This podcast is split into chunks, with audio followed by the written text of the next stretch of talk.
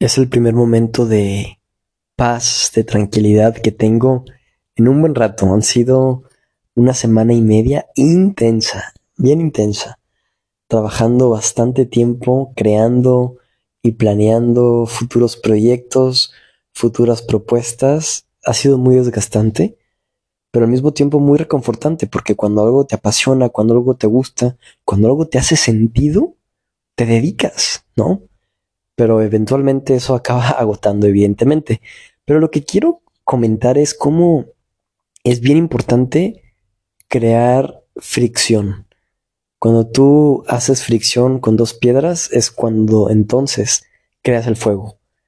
Tú cuando creas fricción con otras personas, entonces creas algo que no había y que puede alumbrar, que puede iluminar, que puede calentar, que puede llevarte un paso más adelante. Muchas veces tenemos miedo a la fricción, porque si no sabemos manejar nuestra emoción, si la otra persona o las otras personas involucradas no saben conducirse de manera asertiva, si no sabemos darle un encuadre a la sesión, a la experiencia que estamos teniendo, entonces pueden haber resultados negativos, evidentemente. Y creo que estamos en una sociedad donde difícilmente podemos encontrar una interacción, un eh, un espacio en donde puedas generar fricción y conservar el respeto y conservar la apertura. Es difícil, es difícil, pero se puede. Y creo que en estos últimos días he tenido momentos, mm, sí, que han generado fricción en donde se han presentado distintos puntos de vista, donde se han presentado a lo mejor propuestas encontradas, donde se ha generado fricción y donde han salido resultados bien interesantes y bien padres.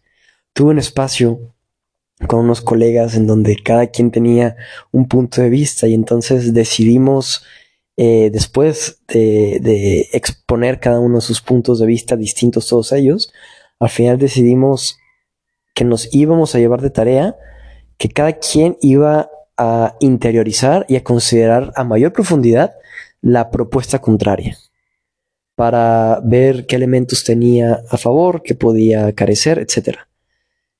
Cuando nos volvimos a encontrar fue sorprendente como todos habíamos cambiado de opinión hacia la, la propuesta opuesta. Es decir, todos realmente hicimos este ejercicio de ponernos a considerar la otra propuesta y lo hicimos a tal punto que luego acabamos aceptándola, acabamos cediendo, pero no diría ceder por no continuar con la discusión, sino que genuinamente le dimos una oportunidad. Entonces fue muy bonito, ¿no? Y al final de cuentas, evidentemente tomamos una decisión. Pero gracias a esta fricción es que salieron nuevas cosas, salieron nuevas propuestas. Y fue muy bonito. Otro ejemplo es también con otros colegas de trabajo que eh, eh, igualmente, ¿no? Tienes puntos, propuestas, las expones, no necesariamente tienes que eh, eh, estar de acuerdo en todo, pero cuando realmente algo que me he dado cuenta es que yo muchas veces sé que eh, yo sé siempre de antemano que no tengo la razón, pero si voy a esa negociación, a esa discusión, a ese espacio, con una actitud, como muchas veces lo hice, como con esta actitud de, bueno, voy a ser fácil de convencer, entonces muchas veces no expongo y no exprimo mis argumentos a profundidad. Acabo cediendo y no acabo realmente convenciéndome o convenciendo a los demás. Acabo diciendo, bueno, para no hacer el pedo más grande o para no demorarnos más tiempo, para no gastar más energía, está bien, está bien, ¿no? Yo sé internamente que eso no va a suceder o eso no está chido o eso no está bien, pero bueno, cedo y luego ya tú te darás cuenta. No, no sé en qué punto, pero decidí cambiar y ahora otra vez de antemano sé que no tengo la respuesta correcta, que puedo ceder, que puedo encontrar un punto medio, pero en el momento de la discusión me caso y me meto totalmente en lo que yo considero que es mi verdad, en lo que yo considero que es lo que se tiene que hacer. Y me voy a muerte a eso, escuchando los otros puntos de vista, intentando ser abierto, pero desde mi posición. Y eso me ha permitido ver que puedo llegar a ser pasional, puedo llegar a ser a lo mejor insistente, pero al final también muestro esta convicción por lo que estoy diciendo, vale la pena, porque realmente creo que vale la pena. Y si al final hay otro comentario ahí, generalmente en estos dos ejemplos que estoy mencionando, un, un periodo de tiempo entre, entre, la discusión y el siguiente vez que nos vimos. Entonces, este periodo de tiempo ayuda a todos a reflexionar y creo que aunque la otra persona no tenga la razón totalmente, porque nadie tiene la razón totalmente, es, es, bien padre ver cómo, ah, defendió de esta manera y a lo mejor su argumento me hizo entender otra cosa que yo no estaba contemplando, ¿no? Todos acaban ganando. Pero esto otra vez se da cuando permites una fricción, una fricción bien llevada, bien entendida, asertiva, respetuosa, amorosa. Se puede tener fricción desde el amor, claro que sí, porque admiras a tus colegas, porque quieres posibilidades mucho más grandes, porque, porque la vida es de eso, de seguir hacia adelante, de transformarte y de entregarte, de no estar a medias, de no ser mediocre, es de hacer las cosas bien hechas, de ir por todo. Y eso es bien bonito. Eso es bien bonito. Una vida bien vivida, un trabajo bien realizado, una relación bien sentida, bien llevada. Eso es, cabrón. Eso es. Vivir. Vivir. Así que, bueno. Voy notando esta madurez que voy ganando en, en, generar o en, en saber generar fricciones, porque esto es necesario porque no vamos a pensar siempre lo mismo las personas, porque va a haber cosas que nos guardamos y que queremos exponer.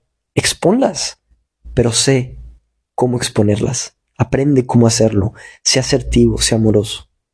Y di lo que tengas que decir, sabiendo que luego a lo mejor cambies de opinión y que tienes que cambiar de opinión, porque te tienes que nutrir de los demás. Pero tienes que tener el valor de primera, en el primer momento, de exponer tu verdad. Eso es, así que chingón, chingón. Porque ahora también hay otras personas que no saben llevar bien la fricción. Y eso también tengo ejemplos.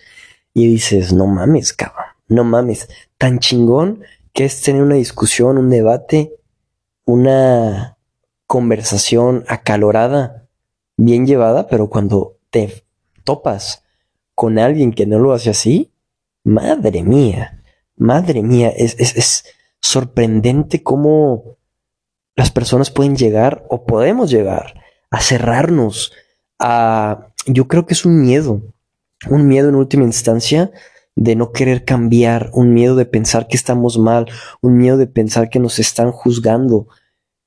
Y a lo mejor nos están juzgando, pero no para jodernos, no para tumbarnos, o a lo mejor sí, pero yo cerrándome al, final de cuentas no gano nada. Hay que estar abierto. Recuerdo lecturas que dicen que aquel que necesita defenderse es porque piensa que lo pueden atacar, cuando en realidad nadie te puede atacar si tú lo decides. Por más que te critiquen, por más que te digan, por más que te intenten humillar, si tú estás bien trabajado, bien en tu centro, Nadie, absolutamente nadie puede mancillar tu dignidad, puede atacarte. Por lo tanto, no es necesario defenderte. Es necesario estar centrado, en balance, alineado.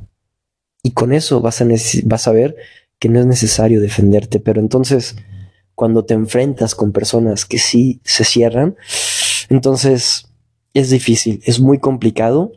Y ahí, con ese tipo de personas, hay que saber muy bien qué tipo de fricción o cuándo generar la fricción, porque seguramente será una fricción que genere consecuencias que maltraten la relación, será un tipo de fricción que a lo mejor no permita más fricciones en el futuro, es, es muy delicado. Entonces creo que ahí es bien importante en las escuelas, en las familias, con colegas, con amigos, fomentar esto, este conciencia de poder estar en desacuerdo, de poder incluso pensar distinto sin que la otra persona sepa argumentar. También veía una nota de, de cómo últimamente se aceptan este tipo de discusiones, pero cuando cada quien argumente correctamente, ¿no? Y no todos tienen esa capacidad. Hay personas que simplemente los nervios, simplemente su capacidad mental no les da para argumentar. No es que esté bien o mal, simplemente no es una de sus características. Y que automáticamente por no saber cómo argumentar, ya lo consideramos como el perdedor. Y no tiene que ser así. Todos tienen que tener derecho a pensar y a decidir y a manejarse en la vida, incluso si no saben argumentar. Es complicado entenderlo y habrá momentos e instancias donde evidentemente el que argumente mejor tendrá la razón. Así es la vida, y sí, pero no tiene que ser así siempre. No tienes que sentir que siempre tienes que saber argumentar. No, no es válido no tener los argumentos, simplemente tener la intuición, el sentir.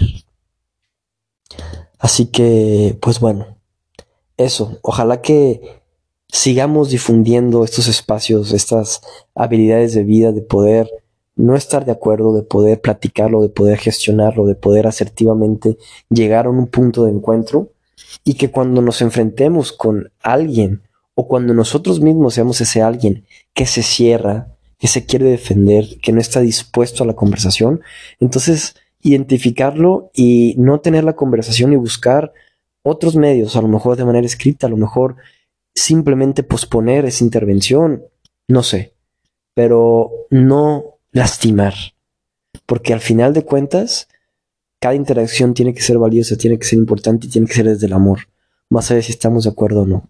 Cada interacción tiene que ser desde el amor. Y si te toca tener esa conversación que no puedes posponer y que ya tienes que tener con esa persona que es cerrada, entonces sé contundente, sé tajante y sé, sobre todo, amoroso. Porque si esa persona se está cerrando, es porque tiene miedo. Y tú tienes que estar ahí para darle amor. Eso es. Bye.